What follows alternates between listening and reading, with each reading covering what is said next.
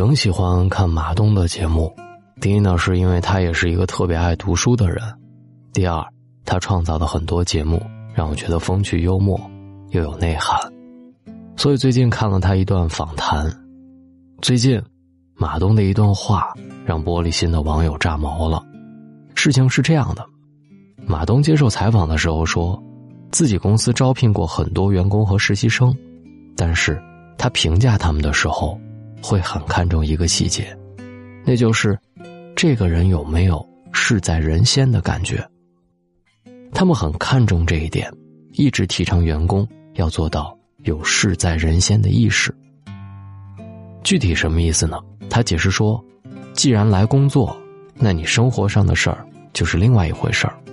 工作的时候，不要把生活里面的过多情绪带到工作上面来。面对冲突的时候。解决冲突，面对困难的时候，解决困难，不把情绪带进去。工作的事情在个人情绪面前就是事在人先。如果在遇到事情的时候，更多的把自己的情绪摆在前面，这样的人就是人在事先。那么他还需要成长。马东算是一个非常成功的企业家了。当年，他从央视主持人辞职之后，开始创业，成立了自己的工作室。他旗下的米味传媒连续推出了《奇葩说》《奇葩大会》《饭局的诱惑》《乐队的夏天》，估值几十个亿。在创业的过程当中，他招聘过很多人，也和很多人打过交道，说出这样的话，也算是一番经验之谈了。然而，就是这样一段话，却引发了很大的争议。许多人在评论区开始反对他，比如说这种公司我是待不下去了，工作是生活的一部分，不赞成。试问您自己能做到吗？能做到的有几个呢？人不应该为自己而活吗？说白了，不就是想用机器人呗？一心一意、全心全意，只有工作，永远不停止。未来人越来越像机器人，机器人越来越像人。什么时候机器人学会了人类的思想？有了自我，那么机器人也要被淘汰了，因为有自我不优秀。马东是个生意人，听完一笑而过就好。虽然有这么多人开骂，但是我还是不得不说，马东说的确实有道理。至少对我来说，听了一番这样的话，让我获益匪浅。在工作的时候，把工作的事情。排在自己的前面，难吗？其实不难，但是很多人根本意识不到，或者说他们不认为这是一个问题。那些生怕自己做多了一点事儿，老板就赚了的；那些自由散漫，总是把个人情绪放在最前面的；那些不去好好的领悟道理就直接开骂的，我可以说，他们这辈子的格局也就这样了。一部日剧当中说。世上没有白做的事情，想要做好工作，就要付出双倍的努力。哦不，要付出十倍的努力。来说一个真实的故事。以前我在一个教育公司工作的时候，担任部门负责人。我看见员工里面有个女孩表现的不错，各项能力都很强，于是我有意培养她当项目负责人，让她带团队。当时项目比较赶，没有进行考核就让他走马上任了。可是就是因为这个决定，我悔得肠子都要青了。这个女孩就是一个人在视线的人。项目进行到一半的时候，她把太多的负面情绪带到了工作上面来。和男朋友分手了，她要把脸色给底下的人看；和父母吵架了，她要在办公室直接摔手机。最可恶的是。只要他心情不好，即便你工作上有事找他，他也不接你的电话。他是把个人情绪摆在第一位了，遇到一点问题，他首先想的不是去解决问题，而是抱怨、推卸责任，或者干脆是逃避。当时我们这个项目进行到一半，又不好换人，他情绪差的时候，我只能一边看一边干着急。真没办法帮忙。最后，我们这个项目失败了，公司亏了不少钱，主要责任在我，而我主要的失败就是没有在岗位上找到一个合适的人。后来，我和公司一个比较了解他的高层聊天，他说的一句话让我很认同。他说：“这个女孩如果不去成长和改变，她在职场上的高度可能也就止步于此了。”是的，你总是强调自己的情绪，过分看重自己的感受，工作怎么做得好呢？后来，我很害怕遇到那种玻璃心的人，和玻璃心的人共事，简直是一场灾难。他们永远把自己的情绪看得无比重要，你可能一句话没说好、没做好，就得罪了他们。沟通起来很困难，工作起来就更加难推进了。可能有人真的会说：“哈，是人都有情绪嘛，我控制不住自己的情绪啊。”这个话是没错的，但是生活当中如何处理情绪是你的事儿，不把私人情绪带到工作当中，是一个职场人。最基本的素养，在职场上就应该戒掉情绪，因为没有人有义务为你的情绪买单。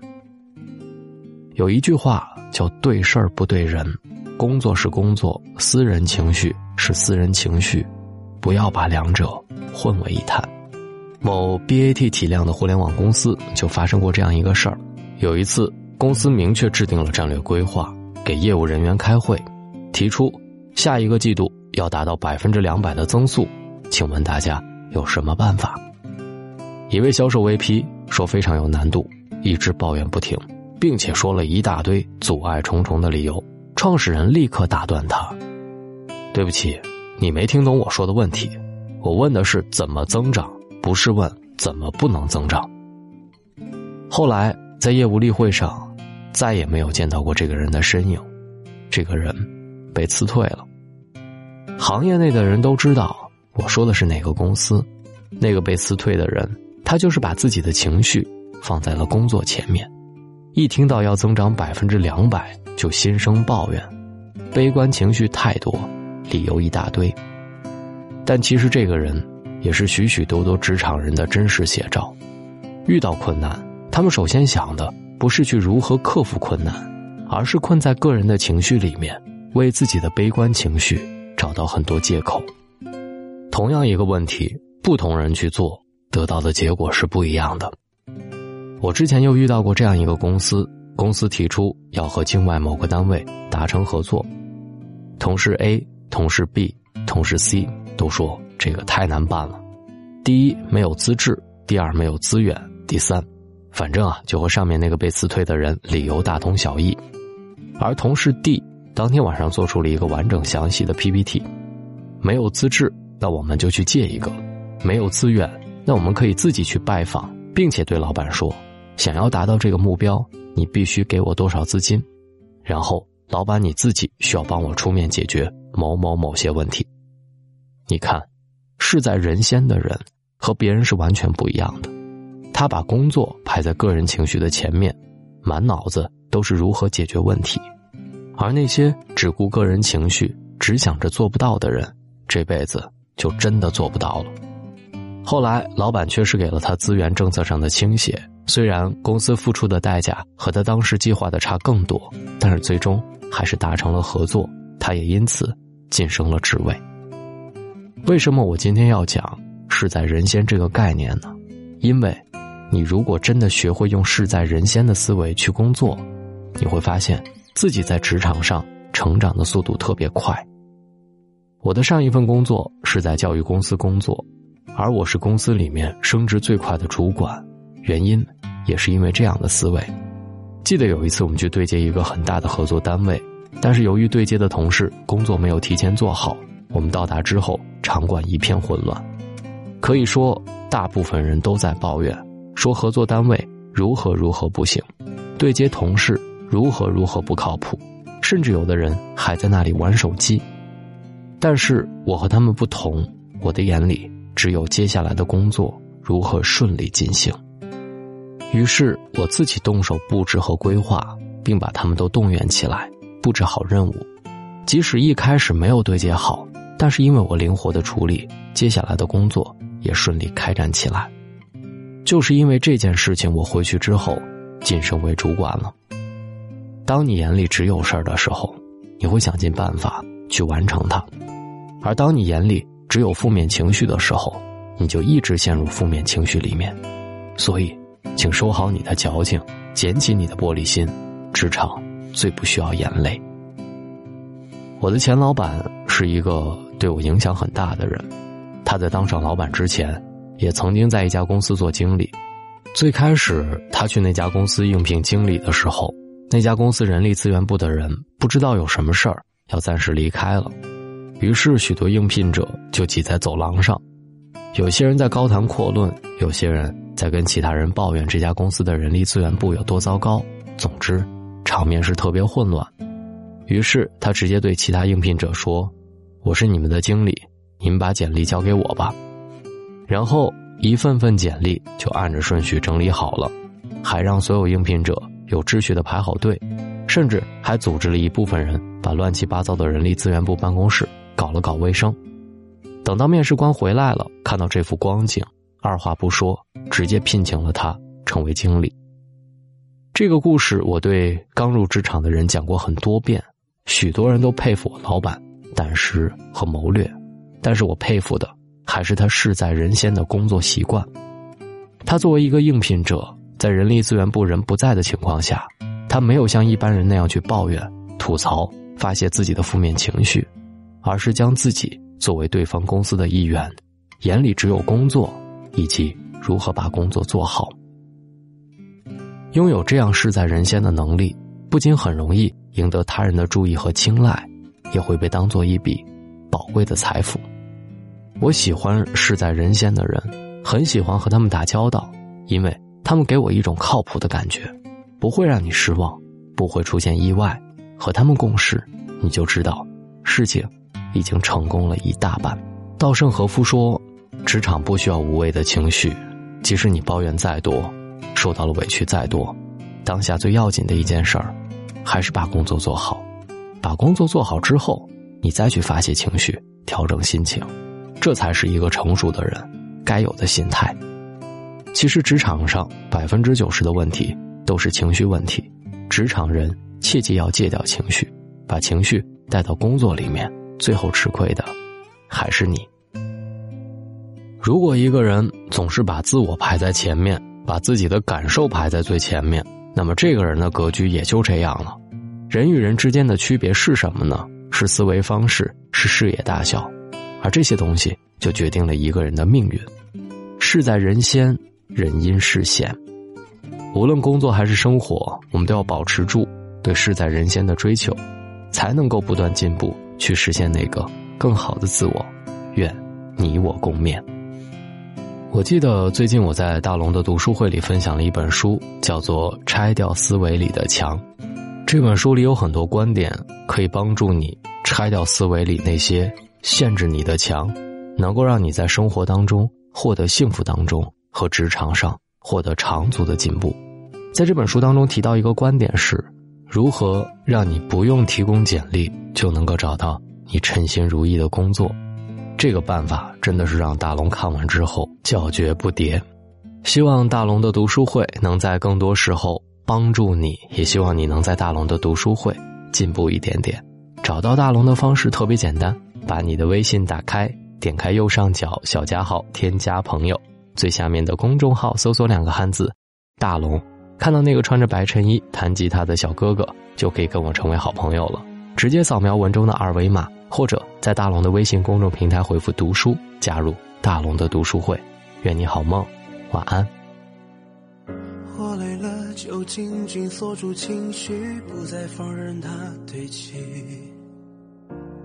我痛了，就紧紧屏住呼吸，不给想念留余地。只是下雨时会委屈，只是想起你会哭泣。没。关系，真没关系。我终于学会一个人弹琴，只是弹琴没有你。终于学会一个人做梦，只是做梦没有你。我。依旧像从前粗心，时常会忘记星期几，却始终忘不掉你看我的眼睛。穿过了熙攘的人海，想找谁能把你取代，复制你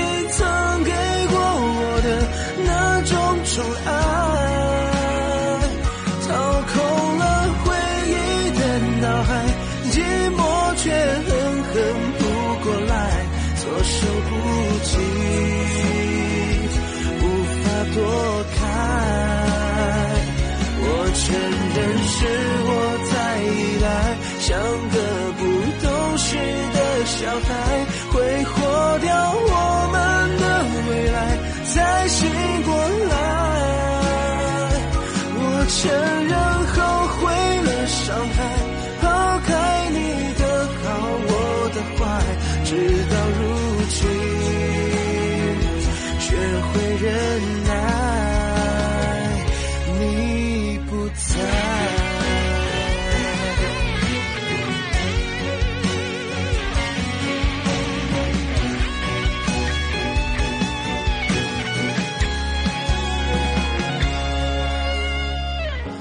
终于学会一个人弹琴，只是弹琴没有你。我终于学会一个人做梦，只是做梦没有你。我依旧像从前粗心，时常会忘记星期几，却始终忘不掉你看我的眼睛。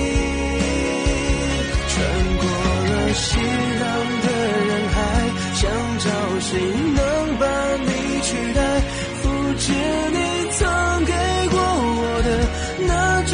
宠爱，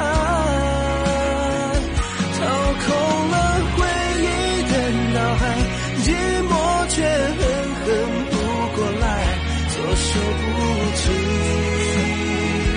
无法躲开。我承认是我太依赖，像个不懂事的小孩，挥霍掉我们的未来，才醒过来。我承认后。